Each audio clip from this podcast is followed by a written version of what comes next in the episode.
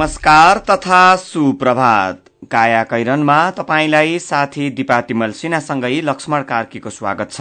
काया कैरन उज्यालो रेडियो नेटवर्कसँगै उज्यालो अनलाइन र मोबाइल एप्लिकेशनबाट एकसाथ प्रसारण भइरहेको छ। आज दुई हजार चौहत्तर साल चैत एघार गते आइतबार सन् दुई हजार अठार मार्च पच्चीस तारीक चैत शुक्ल पक्षको अष्टमी उपरान्त आज नवमी तिथि आज रामनवमी पर्व।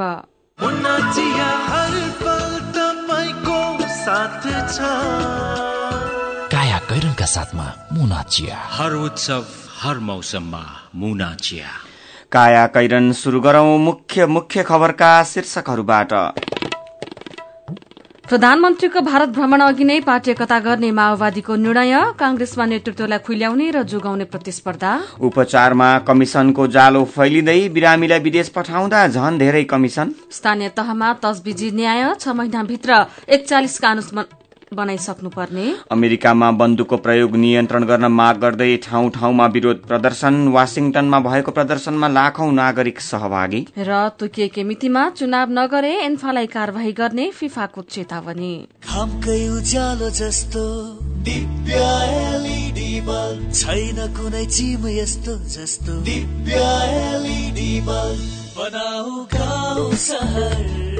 झिलिमिली झिलिमिली लगाई Divya LED bulb Divya LED bulb दुई वर्षको वारेन्टीका साथ चौधवटा साधारण चिम एउटा दिव्य एलइडी बल्ब बाल्नुमै बुद्धिमानी। दिव्य एलइडी बल्ब उज्यालोमा छ दम खर्च पनि कम। दिव्य एलइडी बल्ब स्वदेशी वस्तु उपभोग गरौं समृद्धितर्फ अघि बढौं। सतहत्तर जिल्लाका उद्यमीहरूको विविध उत्पादन सहित यही चैत्र नौ गतेदेखि तेह्र गतेसम्म हुन गइरहेको उन्तिसौं राष्ट्रिय औद्योगिक वस्तु तथा प्रविधि प्रदर्शनीको अवलोकन गरौं। समय? बिहान दसदेखि साँझ छ तीस बजेसम्म। स्थान? प्रदर्शनी हल भ्रिकुटी मण्डप काठमाडौँ। आयोजक? नेपाल सरकार उद्योग वाणिज्य तथा आपूर्ति मन्त्रालय घरेलु तथा साना उद्योग विकास समिति। संस्थापन नेता। काया कैरनमा अब खबरको सिलसिला। नेकपा माओवादी केन्द्रले प्रधानमन्त्री केपी शर्मा ओलीको भारत भ्रमण अघि नै पार्टी एकता गर्ने निर्णय गरेको छ। अध्यक्ष पुष्पकमल दाहालको निवास खुमलटारमा बसेको माओवादी हेडक्वार्टरको बैठकले प्रधानमन्त्री ओली चैत चौथो हप्ता भारत भ्रमणमा जानु अघि नै दुई पार्टीको एकता गर्ने निर्णय गरेको हो। माओवादी केन्द्रका हेडक्वार्टरका सदस्य मणि थापाले दुवै दलका अध्यक्षहरूबीच भएको सहमति अनुसार प्रधानमन्त्रीको भारत भ्रमण अघि नै पार्टी एकता हुने बताउनु भयो बैठकमा दाहालले प्रधानमन्त्री ओली भारत भ्रमणमा जानु अघि नै केन्द्रीय कमिटी एकीकरण र अन्य संगठनको एकीकरणको खाका तयार भइसक्ने गरी काम गर्नुपर्ने बताउनु भएको थियो।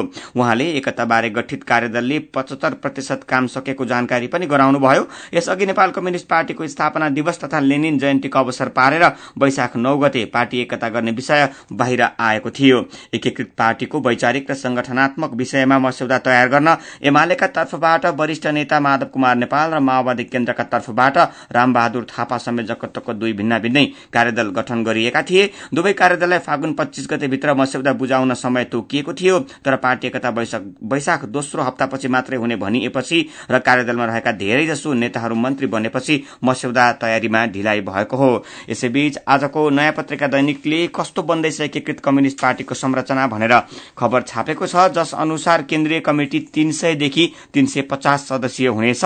त्यसै गरी पोलिट ब्यूरो सदस्यहरूको संख्या एक सयको नजिकै हुनेछ भने स्थायी समिति पैंतिसको हाराहारीमा रहनेछ। प्रदेश र जिल्ला कमिटी ठूलो बन्ने पचासदेखि एक सय पन्ध्र सदस्यसम्मका कमिटी छनैले र दुई सय पचास सदस्यसम्मको हुने नेताहरूले बताएका छन्। त्यसै गरी केन्द्रको एकतापछि मात्रै तल्लो तहको एकता गर्ने गरी समझदारी गठन गरिएको समझदारी गरिएको छ। त्यसै गरी पेशागत संगठनका एउटै महासंघ गठन गरिनेछ भने पार्टी एकता लगत्तै जनसंगठन एकीकरणको काम अगाडि बढाउने गरी तयारी गरिएको छ। यसैबीच माओवादी केन्द्रले केही इन्चार्जहरूको जिम्मेवारी हेरफेर गरेको छ जस अनुसार प्रदेश नम्बर एकको इन्चार्जको जिम्मेवारी सुरेन्द्र बहादुर कार्की अर्थात राम कार्कीलाई दिएको छ। दुईमा विश्वनाथ शाह चारमा हितराज पाण्डे पाँचमा मणि थापा र छमा जनार्दन शर्मालाई इन्चार्जको जिम्मेवारी दिइएको छ। प्रदेश नम्बर तीन र प्रदेश नम्बर सातमा भने सातमा भने यसअघिकै प्रदेशका इन्चार्जहरूलाई निरन्तरता दिइएको छ। नेपाली कांग्रेस केन्द्रीय समितिको बैठकमा वरियता क्रमलाई लिएर फेरि विवाद शुरू भएको छ। शुक्रबारदेखि शुरू केन्द्रीय समितिको दोस्रो दिनको बैठकमा नेता गोपालमान श्रेष्ठलाई पदाधिकारी पछिको पहिलो नम्बरमा राख्ने प्रस्ताव राखिएपछि विवाद शुरू भएको हो। पार्टीमा पटक पटक वरियता विवाद उठेपछि समाधानका लागि केन्द्रीय सदस्य ज्ञानेन्द्र बहादुर कार्की नेतृत्वमा गठित समितिले श्रेष्ठको नाम पदाधिकारी पछिको पहिलो नम्बरमा राख्न प्रस्ताव गरेको थियो। श्रेष्ठको मात्र वरियता टुंगो लगाउँदै समितिले त्यो प्रस्ताव राखेपछि पूर्व महामन्त्री प्रकाश मानसिंह तथा नेता बलबहादुर केसीले आपत्ति जनाउनुभयो। एउटा नेता विशेषलाई लक्षित गर्दै निर्णय गर्नु गलत भएको भन्दै सिंह र केसीले तीव्र असन्तुष्टि जनाउनु भएको छ। सिंहले वरियताको आधार र मोडालिटी तयार नगरी बल मिच्याई नगर्न नेतृत्वलाई सचेत गराउनु भएको छ। एउटा व्यक्तिको विषयमा मात्र लिएको निर्णय आफूहरूलाई मान्य नहुने भन्दै सिंह र केसीले विरोध जनाएपछि बैठकको वातावरण असामान्य बन्न पुगेको जानकारी एक सदस्यले दिएका छन्। नेता रामचन्द्र पौडेल पछिको वरियताक्रम दावी गर्दै आएका श्रेष्ठले तेह्रौं महाधिवेशनपछि केन्द्रीय समिति बैठकहरूमा उपस्थित भए पनि निर्णय पुस्तिकामा हस्ताक्षर गर्नु भएको छैन। कांग्रेसको चुनावी समीक्षा बैठकको दोस्रो दिन शनिबार हिजो गुटगत आरोप प्रत्यारोप भएको थियो। संस्थापन पक्षका नेताहरू नेतृत्वको बचाउमा देखिएका थिए भने रामचन्द्र पौडेल र कृष्ण प्रसाद सिटौलाका पक्ष आलोचनामा उत्रिएका थिए। प्रतिनिधि सभा र प्रदेश सभा चुनावमा बेहोर्नु परेको हारको विषयको समीक्षामा जुटिरहेका कांग्रेसका नेता र कार्यकर्तालाई राहत दिने खबर छ। प्रत्यक्षतर्फको लोकप्रिय मतका आधारमा कांग्रेस पहिलो पार्टी भएको छ। सीट संख्याका आधारमा संसदमा ठूलो अन्तरले पछाडि रहेको कांग्रेसले लोकप्रिय मतमा भने एमालेलाई उछिनेको हो। निर्वाचन आयोगले तयार पारेको निर्वाचन प्रतिवेदन अनुसार प्रत्यक्षतर्फ कांग्रेसले पैंतिस दशमलव सात पाँच प्रतिशत मत ल्याएको छ। संसदमा पहिलो पार्टी बनेको एमालेको लोकप्रिय मत तीस दशमलव छ आठ प्रतिशत मात्रै छ। कांग्रेस पाँच प्रतिशतले एमाले भन्दा अगाडि देखिएको हो। तपाई एक्कासी बिरामी हुनुभयो र एम्बुलेन्स बोलाउनु भयो भने त्यसका चालकले चाहेको अस्पतालतिर लैजान सक्छन्। तपाईले आफै अस्पताल छान्नुभयो भने उनले तर्क दिएर त्यही अस्पताल राम्रो भन्न सक्छन्। त्यति गर्दा पनि मान्नु भएन भने ट्राफिक जाम वा अन्य कुनै बहाना देखाएर आफ्नै रोजाइतर्फ लैजान जोड गर्न सक्छन्। अस्पताल नर्सिङ होम वा क्लिनिक छिरेपछि चिकित्सकले आवश्यकता भन्दा बढ़ता परीक्षण गराउन सक्छन्। आवश्यक नरहे पनि CT scan MRI video x-ray लगायत महँगा परीक्षणमा तपाईलाई बाध्य पारिन सक्छ। आवश्यक अवस्था नभए पनि आइसीयूमा राख्न सक्छन् वा आवश्यक समयभन्दा बढ़ी राख्न सक्छन्। आवश्यक नभए पनि शल्यक्रिया गर्ने सामान्य प्रसवमा समेत आमा र गर्भस्थ शिशुको ज्यान जोखिममा रहेको भन्दै शल्यक्रियाको प्रयास गर्नेमा तपाई पनि पर्न सक्नुहुन्छ। उपचार अन्तर्गत अनावश्यक आवश्यक भन्दा बढ़ी वा खास कम्पनीको अत्याधिक महँगो औषधि लेख्ने जस्ता समस्या भोग्नु पर्ने हुन सक्छ। सबैभन्दा ठूलो कुरा त अस्पताल वा डाक्टरले तपाईलाई विदेश रेफरका नाममा बेच्न पनि सक्छन्। यो सबै कमिशनको चक्कर हो। यो एम्बुलेन्स वा ट्याक्सीबाट शुरू भएर विदेशका अस्पतालसम्म जिरिएको हुन्छ। नेपाल चिकित्सक संघका अध्यक्ष डाक्टर मुक्तिराम श्रेष्ठ स्वयं भन्नुहुन्छ उपचार प्रक्रिया अन्तर्गत कमिशनको कुरै गरेर साध्य छैन। बिरामी पठाउनदेखि लिएर औषधि लेख्ने विभिन्न परीक्षण गर्ने आइसीयूमा राख्ने सबैमा कमिशन छ। उपचार विधिमा अस्वस्थ प्रतिस्पर्धा मौलाएको जनाउँदै डाक्टर श्रेष्ठले शल्यक्रिया गर्दा यति प्रतिशत दिने आइसीयूमा पठाए बापत यति दिने निजीमा बिरामी ल्याउने एम्बुलेन्सलाई उति दिने जस्ता विकृतिले स्वास्थ्य क्षेत्रलाई डामाडोल पार्न लागेको बताउनु भएको छ। सरकारी अस्पतालमा भर्ना भएका बिरामीलाई हेर्न सक्ने अवस्था भए पनि कोटा सकियो। हुँदैन भन्दै निजीमा जान प्रेरित गर्ने जस्ता समस्या पनि उत्तिकै विकराल छ। उहाँले भन्नुभयो यहाँ यो सामान छैन बाहिर जाऊ। शल्यक्रिया लगायत उपचार गर्न छ सात महिना वा वर्ष दिन ढिलो हुन्छ बाहिर जाऊ भने जस्ता घटना समेत पाइएका छन्। सरकारी अस्पतालमा बसेर त्यसलाई बिरामी निजीमा पठाउने प्लेटफर्म बनाउने रोगप्रति उहाँले आपत्ति पनि जनाउनु भएको छ। बिरामीलाई विदेश पठाए बापत ठूलै मात्रामा कमिशन आउने गरेको थाहा पाएको पनि उहाँले बताउनुभयो। क्यान्सरको एउटा बिरामीलाई भारत पठाउँदा कमिशन बापत दसदेखि बीस हजार रूपियाँ पाउने समेत सुनिन्छ। उहाँले भन्नुभयो कमिशनकै चक्करले बिरामीको खर्च र दुःख बढ़ेको छ। कमिशनको जालो सरकारी नाफारहित अस्पतालमा कम र निजीमा बढ़ी नै मौलाइरहेको उहाँले बताउनु भएको छ। स्वास्थ्यमा लापरवाही उपचारमा कमिशनको जालो। आजको कान्तिपुर दैनिकले यो खबर छापेको छ। काया कैरनमा रिपोर्टसँगै खबरको सिलसिला बाँकी नै छ। सुन्दै गर्नुहोला। प्रकृति संरक्षण हाम्रो दायित्व यसै ल्याउँछ संसारमा स्थायित्व। महिला र पुरुष दुवै मिली हातेमालो गरौं सुन्दर संसार बनाउन लागि परौं। युएसएआईडीको आर्थिक सहयोगमा सञ्चालित हरियो वन कार्यक्रमद्वारा जनहितमा जारी सन्देश। पल्ला गरे तुरुराम त उसको ब्याङ्क झन्झटिलो ब्याङ्क भनेर रिसाउँदै थियो भने उसको ब्याङ्कले के झन्झट दिएछ। उच्च ब्याज पाउनु उसको ब्याङ्कमा सधैँ नयाँ नयाँ खाता खोल्नु पर्ने रे हो र? बिचरा सानोमा ब्याङ्कमा खाता खोलेको भए यो झन्झटै नपर्ने। हो त नि मेरो मोबाइलमा सम्पन्न बचत खातामा ब्याज बढेर आठ आठ प्रतिशत भएको एसएमएस आइसक्यो भने। सानीमा ब्याङ्कको कुरै अर्कै सानीमा ब्याङ्कमा त साझेदार ब्याङ्कको सात सय भन्दा बढी एटिएमबाट प्रत्येक महिना सित्तैमा तिन पटकसम्म पैसा झिक्न सकिन्छ। No commission no tension no झन्झट। अब ध्रुवरामलाई पनि सानीमा ब्याङ्कमा खाता खोलाउनु पर्छ सानिमा ब्याङ्क सबल अनि विश्वसनीय ब्याङ्क। अनलाइन खाता खोल्नको लागि W W W dot Sanima bank dot कममा लगइन गर्नुहोस्। थप जानकारीका लागि अन्ठानब्बे शून्य एक सय उन्नाइस शून्य एक सय उन्नाइसमा सम्पर्क गर्नुहोला।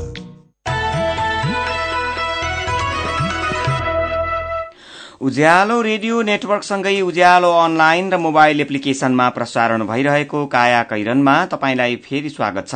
यतिन्जेल हामीले उपचारमा कमिशनको जालो प्रधानमन्त्रीको भारत भ्रमण अघि नै पार्टी एकता गर्ने माओवादीको निर्णय कांग्रेसमा नेतृत्वलाई खोइल्याउने र जोगाउने प्रतिस्पर्धा लगायतका खबर प्रस्तुत गर्यौं। अब बाँकी खबर। अघिल्लो संसदले टुङ्ग्याउन नसकेका डेढ दर्जन विधेयक फेरि शुरूकै प्रक्रियाबाट अघि बढ़ाउनु पर्ने भएको छ। अन्य कानूनको मस्यौदा समेत नबनेको अवस्थामा निष्क्रिय रहेका विधेयक तत्काल प्रक्रिया अघि बढ़ाएर संसदलाई बिजनेस दिन सकिने संसद सचिवालयले सरकारलाई सुझाव दिएको छ। अब एक महिनापछि संसदलाई सरकारले बिजनेस दिनुपर्ने हुन्छ। त्यो अवधिसम्म एक महिनाभित्र नियमावली बनिसक्नेछ।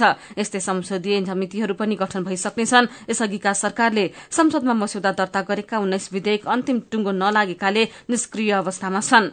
अघिल्लो संसदमा जुन अवस्थामा पुगे पनि अहिले ती विधेयक निष्क्रिय भइसकेका छन्। संसद सचिवालयका प्रवक्ता भरत राज गौतमले भन्नुभयो निष्क्रिय विधेयक अब फेरि नयाँ प्रक्रियाबाट अघि बढ़ाउनु पर्ने हुन्छ। यस्तै शहरी विकास मन्त्रालयले संघीय संसद भवन बनाउन तीन वर्ष कार्य योजना बनाएको छ। सिंहदरबारको पूर्वतर्फको एक सय एकाउन्न रोपनी क्षेत्रफलमा संघीय संसद भवन बनाउने सरकारको निर्णय अनुसार तीन वर्षभित्र निर्माण गरिसक्ने गरी कार्य योजना तयार पारिएको हो। कागजी प्रक्रिया पूरा गर्न एघार महिना र निर्माण पूरा गर्न दुई वर्ष लाग्ने कार्यविधि कार्य योजनामा तोकिएको छ। मन्त्रालयले त्यो कार्य योजना छलफलका लागि संसद सचिवालय पठाएको छ। कार्ययोजना आएको छ सचिवालयका सहसचिव रोजनाथ पाण्डेले भन्नुभयो छलफल गरेर काम अघि बढ़ाउनेछौं। उन्नाइस विधेयक नयाँ प्रक्रियाबाटै निष्क्रिय विधेयकको प्रक्रिया फेरि अघि बढ़ाएर संसदलाई बिजनेस दिन सचिवालयको सुझाव यो दुवै खबर आजको कान्तिपुर दैनिकले छापेको छ। संविधान जारी भएको साढे दुई वर्ष बितिसक्दा पनि अझ एकचालिसवटा कानून निर्माण हुन सकेको छैन। कानून न्याय तथा संसदीय मामिला मन्त्रालयले ती कानूनको ड्राफ्ट निर्माणका लागि विभिन्न मन्त्रालयलाई सात पटक ताकेता गरिसकेको छ तर सम्बन्धित मन्त्रालयले कानूनको ड्राफ्ट पठाउन नसक्दा ढिलाइ भएको हो। धेरैजसो मौलिक हक सम्बन्धी कानून निर्माण हुन बाँकी छ। संविधान जारी भएपछि एक सय दसवटा ऐन बनाउनु पर्ने थियो।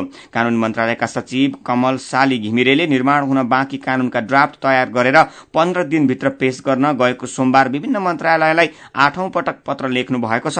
आगामी असोज दुई गतेभित्र सबै कानूनले पूर्णता पाइसक्नुपर्ने उहाँले बताउनुभयो। संविधानको धारा सत्तालिसमा मौलिक हकको कार्यान्वयनका लागि राज्यले संविधान प्रारम्भ भएको तीन वर्षभित्र कानूनी व्यवस्था गर्नेछ भनी उल्लेख गरिएको छ। यसैबीच स्थानीय तहमा न्यायिक समितिले उजुरीको किनारा लगाउँदा अपनाउनु पर्ने कार्यविधि नबन्दा न्याय प्रक्रिया जनप्रतिनिधिको तजबीजमै सम्पादन भइरहेको छ। कतिपय स्थानीय तहले ऐन र कार्यविधिका लागि गैर सरकारी संस्थालाई गुहारेका छन्। कतिपयले पुरानै तरिकाले काम चलाउनु परिरहेको जानकारी गराएका छन्। सरकारले एक हप्ता अघि मात्रै ऐनको नमूना पठाएको छ। धेरै तहले नमूना ऐन अध्ययन गरिरहेको बताएका छन्। वर्षे अधिवेशनबाट ऐन पारित गर्ने तयारी रहेको उनीहरूको भनाइ छ। संविधानले स्थानीय तहको उपाध्यक्ष र उपमेयरलाई महत्वपूर्ण अधिकार दिएको छ। गाउँघरमा हुने विवाद समाधान गर्नेदेखि राजस्व परिचालन र विकास योजना अनुगमनको जिम्मा पनि उनीहरूले पाएका छन्। स्थानीय तहको न्यायालय मानिने न्यायिक समितिका संयोजक उपाध्यक्ष वा उपमेयरले अहिले के कसरी काम गर्दैछन् त? मदन पौड्यालको रिपोर्ट। न्याय समिति भएको नाताले हामी कहाँ ती विषयहरू पनि आउन सक्छ? ठिक छ मेरो विवाह त बजार गर्नुभयो। तर मेरो बच्चाहरूको संरक्षण चाहिँ कसरी गर्नुहुन्छ भन्ने त्यो विषयहरू आइदियो भने स्थानीय तहमा न्याय निसाब गर्ने अधिकार समेत पाएका उपाध्यक्ष वा उपमेयर अझै पनि अलमलमै छन्। संरचना नयाँ कानून पनि नयाँ अनि काम गर्ने जनप्रतिनिधि पनि नयाँ। त्यसैले के गर्ने कसरी गर्ने भन्ने अन्यल स्वाभाविक पनि हो। त्यसमाथि न्याय सम्पादनको काम सहज पनि छैन। महोत्तरीको बर्दिवास नगरपालिकाकी उपमेयर कृष्णमाया गौतम। कार्यसूची बनाएर हामी अगाडि बढाउने प्रक्रियामा छौँ र फेरि पनि अब त्यस्ता मुद्दाहरू नआएका होइनन् आउने गरेका छन् र सहज रूपमा हामीले केही मुद्दाहरू चाहिँ सहजकर्ताहरूकै चाहिँ सहभागितामा केही मुद्दाहरू चाहिँ हामीले हेरेका छौँ। स्थानीय तहका उपाध्यक्ष वा उपमेयरको संयोजकत्वमा तीन सदस्यीय न्यायिक समिति रहने व्यवस्था संविधानमै छ।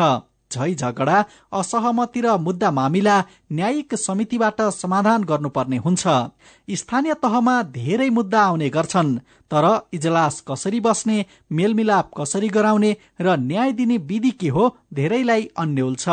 धेरै उपाध्यक्ष वा उपमेयरलाई जस नपाइने जिम्मेवारी भन्ने पनि लागेको हुन सक्छ। तर अलि पढालेखा र केही जानकारले त संविधान र कानून पल्टाएर पनि कामको सुरुवात गरेका छन्।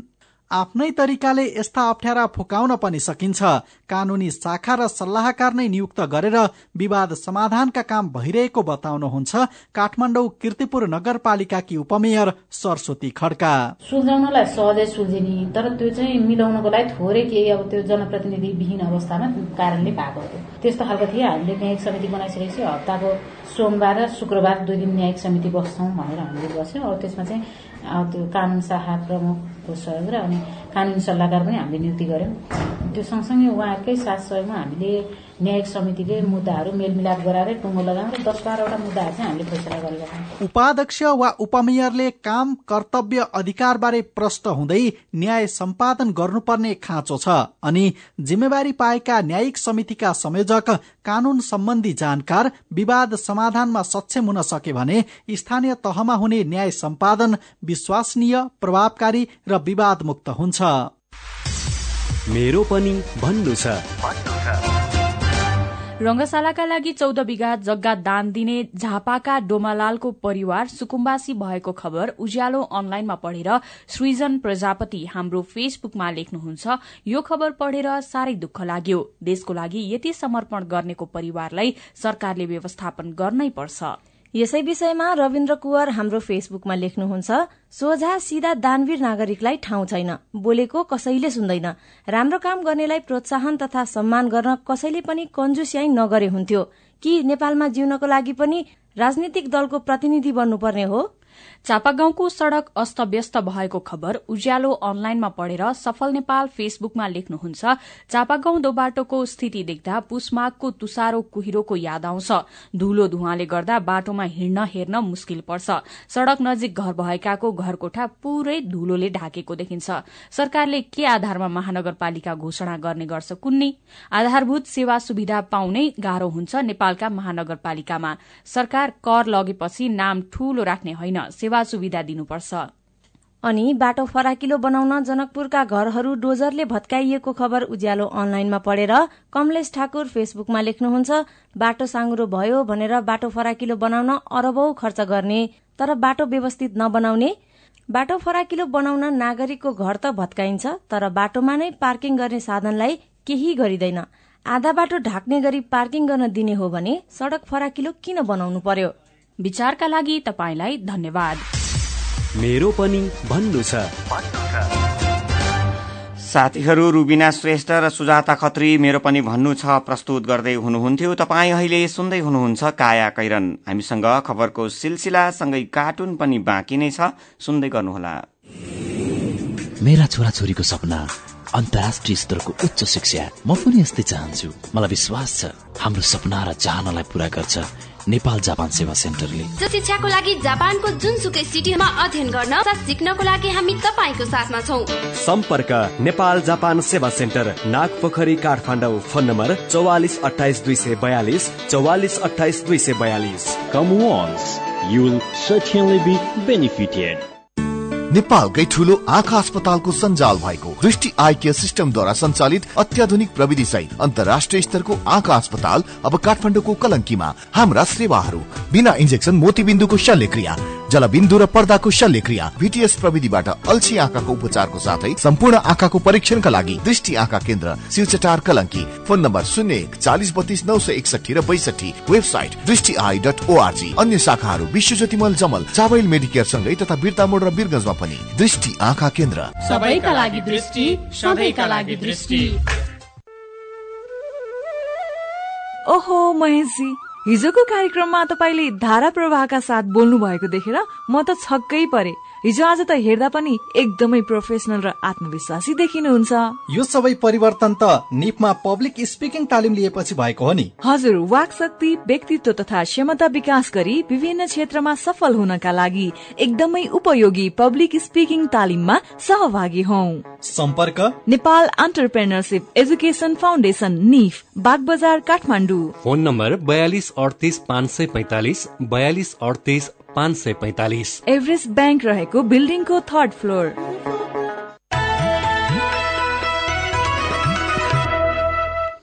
सीधा कुरा प्रश्न विचार। काठमाडौँमा नब्बे मेगाहर्ज उज्यालो रेडियो नेटवर्क मार्फत देशभरिका विभिन्न एफएम स्टेशन तथा उज्यालो अनलाइन र मोबाइल एप्लिकेशनमा प्रसारण भइरहेको काया कैरनमा तपाईँलाई फेरि स्वागत छ। अब बाँकी खबर। गृह मन्त्रालयले प्रहरीको सेवा अवधि तत्काललाई तीस वर्ष नै कायम गर्ने तयारी गरेको छ। गृह मन्त्रालयमा हिजो दिउँसो गृहमन्त्री रामबहादुर थापाको उपस्थितिमा भएको संघीय प्रहरी ऐनको मस्यौदामाथिको छलफलमा तीस वर्ष सेवा अवधिलाई तत्काल नहटाउने राय सुझाव आएपछि मन्त्रालयले त्यो तयारी गरेको हो।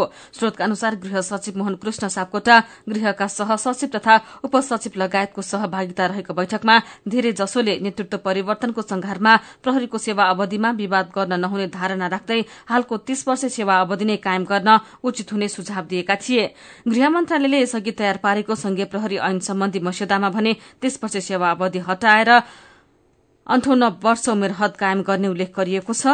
यसैबीच तीस वर्ष सेवा अवधिका कारण उन्तिस चैतमा अवकाश हुन लागेका नेपाल प्रहरीका महानिरीक्षक आईजीपी प्रकाश अर्याल अझै पनि विदामा बस्नु भएको छैन। नयाँ आईजीपीलाई काम गर्न सहज होस् भन्ने उद्देश्यले बहालवाल आईजीपी एक महिना अघिबाट घर विदा बस्ने परम्परा भए पनि अर्याल भने विदामा बस्नु भएको छैन। उहाँ लगायत पन्ध्र एआईजीहरू उन्तिस चैतबाट तीस वर्ष सेवा अवधिका कारण प्रहरी सेवाबाट अवकाश पाउँदैछन्।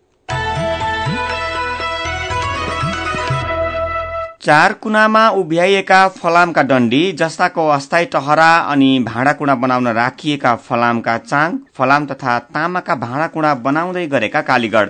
धादिङको नीलकण्ठ नगरपालिका तीनमा व्यवसाय गर्दै आएका सूर्यकुमार सेन्चुरीको आरनको दृश्य तीत लाग्दो भए पनि उहाँ फलाम कुटेरै महिनाको एक लाख रुपियाँसम्म आमदानी गर्नुहुन्छ। पुस्तौंदेखि आरन व्यवसाय गर्दै आएका सेन्चुरीको घर गल्छी गाउँपालिका तीनमा छ। बाली उठाएर आरन चलाउँदै आएका उहाँले जिल्ला सदरमुकाम धादिङ बेसीमा छयालिस सालदेखि साहुको आरनमा काम गर्नुभयो। बीस वर्षसम्म साहुको आरनमा काम गर्दा उहाँले खान बस्न र घर खर्च चलाउन बाहेक एक रुपियाँ पनि बचाउन सक्नु भएन। दुई हजार छैसठी सालमा तीन लाख रुपियाँ ऋण लिएर आफैले आरन व्यवसाय शुरू गर्नुभयो। गाउँमा बाली उठाएर आरन चलाउँदा हातमा एक रुपियाँ पर्दैन थियो। गाउँवासीले खेतीपातीबाट भित्राइएको खाद्यान्न बाली उठाएर दिन्थे त्यही नै जीविकोपार्जनको उपाय थियो। उहाँले भन्नुभयो व्यावसायिक रूपमा आरन चलाउन थालेपछि अहिले हातमुख जोड्न मात्रै होइन महिनाकै एक लाख रुपियाँसम्म बचत भइरहेको छ। आरन व्यवसायबाट जम्मा भएको रकम र थप ऋण खोजेर उहाँले दुई हजार सत्तरी सालमा पन्ध्र लाख रुपियाँ लागतमा निर्माण सामग्रीको बिक्री पसल पनि खोल्नु भएको छ। उहाँका दुई छोरा मध्ये एउटा नर्सरी र अर्को एलकेजीमा पढ्छन्। फलाम कुटेरै मासिक एक लाख शीर्षकमा राजधानी दैनिकले खबर छापेको छ। अब विदेशको खबर अमेरिकामा बन्दुक नियन्त्रणको माग गर्दै विरोध प्रदर्शन भइरहेको छ। मार्च फर आवर लाइफ अर्थात हाम्रो जिन्दगीका लागि प्रदर्शन भन्ने नारासहित उनीहरू प्रदर्शनमा उत्रिएका हुन्। सबैभन्दा धेरै प्रदर्शन वाशिङटनमा भएको छ जसमा झण्डै पाँच लाख व्यक्ति सहभागी भएका छन्। यसबाहेक आठ सय भन्दा धेरै ठाउँमा विरोध प्रदर्शन भइरहेको बीबीसीले जनाएको छ। गएको महिना फ्लोरिडाको एक विद्यालयमा गोलाबारी हुँदा सत्र जनाको ज्यान गएपछि बन्दुक नियन्त्रणको माग बढ़ेको छ। अमेरिकामा बन्दुक नियन्त्रणको माग गर्दै लन्डन एडिनबरा जेनेभा श्रेणी र टोकियोमा पनि प्रदर्शन भइरहेको छ।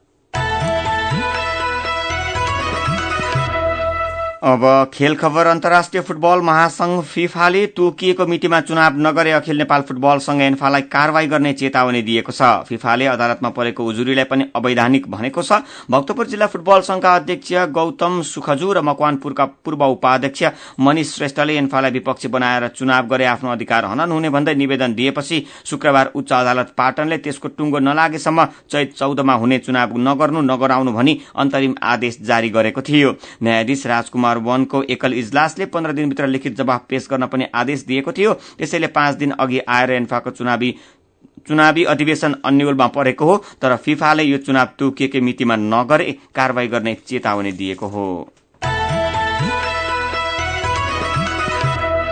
काया कैरनमा अब केही खबर संक्षेपमा। चैत्र शुक्ल नवमीका दिन मनाइने राम नवमी पर्व श्रद्धा भक्तिपूर्वक भगवान श्री रामचन्द्रको पूजा आराधना गरी मनाइँदैछ। आज बिहान सात बजेर चौतिस मिनटसम्म अष्टमी र त्यसपछि नवमी तिथि लाग्ने नेपाल पञ्चाङ्ग निर्णायक समितिले जनाएको छ। पछिल्लो केही समयदेखि बिस्तारै गति लिन थालेको देशको पर्यटन उद्योगलाई खुशीको खबर छ। संसारकै सबैभन्दा ठूलो ट्राभल वेबसाइट अमेरिकाको ट्रिप एडभाइजर ले यो वर्ष सन् दुई हजार अठारका लागि छनौट गरेको विश्वका उत्कृष्ट गन्तव्यको सूचीमा काठमाडौँ तेइस नम्बरमा परेको छ। त्यसबाहेक एसियाका उत्कृष्ट पच्चीस गन्तव्यको सूचीमा भने काठमाडौँ छैठौं नम्बरमा परेको छ। भूमिगत सिंचाईका कार्यक्रम सञ्चालन भएपछि तराईका विभिन्न जिल्लामा खाद्यान्न फलफूल र दलहनको पकेट क्षेत्र घोषणा गरिएका छन्। सतह सिंचाई नहर कुलोबाट सिंचाई सुविधा पुग्न नसकेको क्षेत्रमा भूमिगत सिंचाईको विकासले गर्दा तराईका जिल्लालाई खेतीको सम्भाव्यताको अध्ययन गरी खाद्यान्न फलफूल र दलहनको उत्पादन पकेट क्षेत्र घोषणा गर्न सजिलो भएको खबर गोर्खापत्र दैनिकले छापेको छ। फ्लोरब्रान्डका सवारी साधनमा भइरहेको ठगी प्रकरणमा आन्तरिक राजस्व विभागले अनुसन्धान प्रक्रियामा असहयोग गरिरहेको आपूर्ति विभागले जनाएको खबर आजको अन्नपूर्ण पोस्ट दैनिकले छापेको छ। सरकारले अदालतबाट दोषी ठहरिएका र पूर्वपक्षका क्रममा रहेका कैदी बन्दीको दैनिक भत्ता रकम र राशन बढ़ाउने भएको छ। दैनिक रूपमा दिइँदै आएको सात सय ग्राम चामल र पैंतालिस रूपियाँ नगदलाई बढ़ाएर एक किलो चामल र पचहत्तर रूपियाँ नगद पुर्याउन गृह मन्त्रालयले प्रस्ताव गरेको हो। संहिता व्यवस्थापनमै खर्च जुटाउन गाह्रो भएपछि सरकारले गरीब नेपालीको घर बनाइदिने भनेर घोषणा गरेको अलपत्र परेको छ। गएको दुई आर्थिक वर्षदेखि घोषणा गरेका र कार्यान्वयनका लागि आवश्यक रकम उपलब्ध गराउन नसक्दा नागरिक आवासका त्रिचालिस हजार घर निर्माण अलपत्र परेको हो। जनता आवासले पाएन दस अर्ब। आजको अन्नपूर्ण पोस्ट दैनिकले यो खबर छापेको छ। रमन मोटर्सले आगामी वर्षदेखि नेपालमै रनर ब्रान्डका मोटरसाइकल उत्पादन गर्ने खबर आजको कारोबार दैनिकमा छ। औरही प्रहरी चौकीका इन्चार्ज सय टलक भण्डारी कमानको टोली गएको बीस माघमा औरही नगरपालिका एकमा गस्ती गरिरहेको थियो। बेलुकी पख साढे छ बजेको थियो। उखु घारीमा बच्चा रहेका आवाज सुनेपछि हेर्दा पुरानो पछुरीमा बेरेर एक महिने शिशु फालिएको भेटियो। छोरी जन्मिएपछि फालिएको हुन सक्ने प्रहरीको भनाइ छ। स्थानीय प्रशासनले शिशु जनकपुरमा रहेको सद्गुरू कवीर बाल वात्सल्य आश्रममा पठाएको छ। अहिले आश्रममै बच्चा पालन भइरहेको छ। महोत्तरीको यो खबर। त्यहाँ छोरी बेवारिसे छोड्ने बढ़ेको छ। नयाँ पत्रिका दैनिकले खबर छापेको छ।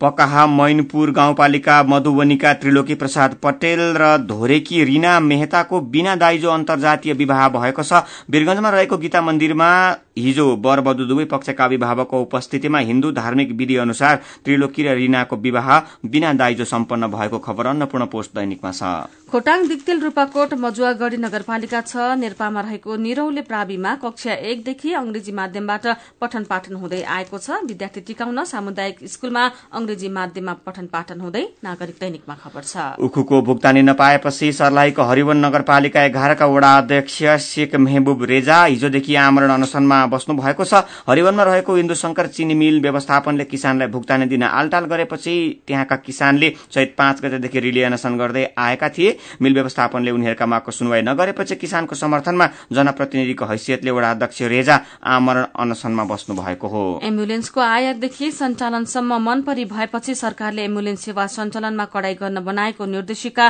कागजी प्रक्रियामा मात्रै सीमित बन्न पुगेको छ। एम्बुलेन्सलाई व्यवस्थित र थप प्रभावकारी बनाउने उद्देश्यले पहिलो पटक नयाँ निर्देशिका जारी गरिएको थियो तर त्यसको कार्यान्वयन नहुँदा एम्बुलेन्स नियन्त्रण निर्देशिका कागजमै थन्किन पुगेको खबर नयाँ पत्रिका दैनिकमा छापिएको छ। काया कैरनमा अब पालो उखानको। चैतमा सुत्ने भोगी असोजमा सुत्ने रोगी। उज्यालो रेडियो नेटवर्कबाट प्रसारण भइरहेको काया कैरन सक्नु अघि मुख्य मुख्य खबर फेरि एकपटक। प्रधानमन्त्रीको भारत भ्रमण अघि नै पार्टी एकता गर्ने माओवादीको निर्णय कांग्रेसमा नेतृत्वलाई खुल्याउने र जोगाउने प्रतिस्पर्धा। उपचारमा कमिशनको जालो फैलिँदै बिरामीलाई विदेश पठाउँदा झन धेरै कमिशन स्थानीय तहमा तजबिजी न्याय छ महिनाभित्र एकचालिस कानून बनाइसक्नुपर्ने। अमेरिकामा बन्दुकको प्रयोग नियन्त्रण गर्न माग गर्दै ठाउँ ठाउँमा विरोध प्रदर्शन वासिङटनमा भएको प्रदर्शनमा लाखौं नागरिक सहभागी। र तोकिएकै मितिमा चुनाव नगरे एन्फालाई कार्यवाही गर्ने फिफाको चेतावनी। अब कार्टुन आजको अन्नपूर्ण पोस्ट दैनिकमा राजेश केसीले बनाएको कार्टुन हामीले लिएका छौं। यसले प्रधानमन्त्री केपी शर्मा ओलीले भ्रष्टाचार हुन नदिने दण्डहीनता अन्त्य गर्ने जस्ता दावी गर्दै गरेका बेला मन्त्रीहरूले गर्ने कामले नै त्यो दावीलाई उल्लंघन गरिरहेको अर्थात व्यङ्ग्य गरेको कुरालाई उठाएको छ। यहाँ प्रधानमन्त्री केपी ओली जस्ता देखिने एकजना व्यक्ति छन्। उनलाई छेउमा रहेका अर्का एकजना सुरक्षाकर्मीले छाता उडाइरहेका छन्। त्यही बेला वर्षा भएको छ। वर्षा पनि सामान्य खालको होइन अम्लीय वर्षा। अनि छाताको आधा भन्दा धेरै भाग नष्ट पार्दै अम्लीय वर्षा प्रधानमन्त्री जस्ता देखिने व्यक्तिको लुगामा पोखिएको छ जसले गर्दा लुगा पनि सबै च्यातिएका छन्। यो देखेपछि के भयो भन्ने एउटा अचम्म जस्तो खुल्दुली भएको छ अनि यसको कारणबारे छाता उडाइरहेका सुरक्षाकर्मी चाहिँ जवाफ दिँदैछन्। अम्लीय बादलबाट जुस वर्षा बक्सियो हजुर। आजको काया कैरन सकिएको छ। काया कैरन सुन्नु भएकोमा तपाईँलाई धन्यवाद। उज्यालो रेडियो नेटवर्कमा केही बेरपछि प्रसारण हुन्छ। बिहानी रेडियो पत्रिका उज्यालो फल्चा। काया कैरनबाट प्राविधिक साथी मनोज विष्टसँगै दिपा तिमल सिन्हा र लक्ष्मण कार्की विदा हुन्छौ। उज्यालोको मोबाइल एप्लिकेशन र उज्यालो अनलाइन डट कममा ताजा खबर पढ्दै र सुन्दै गर्नुहोला। नमस्कार।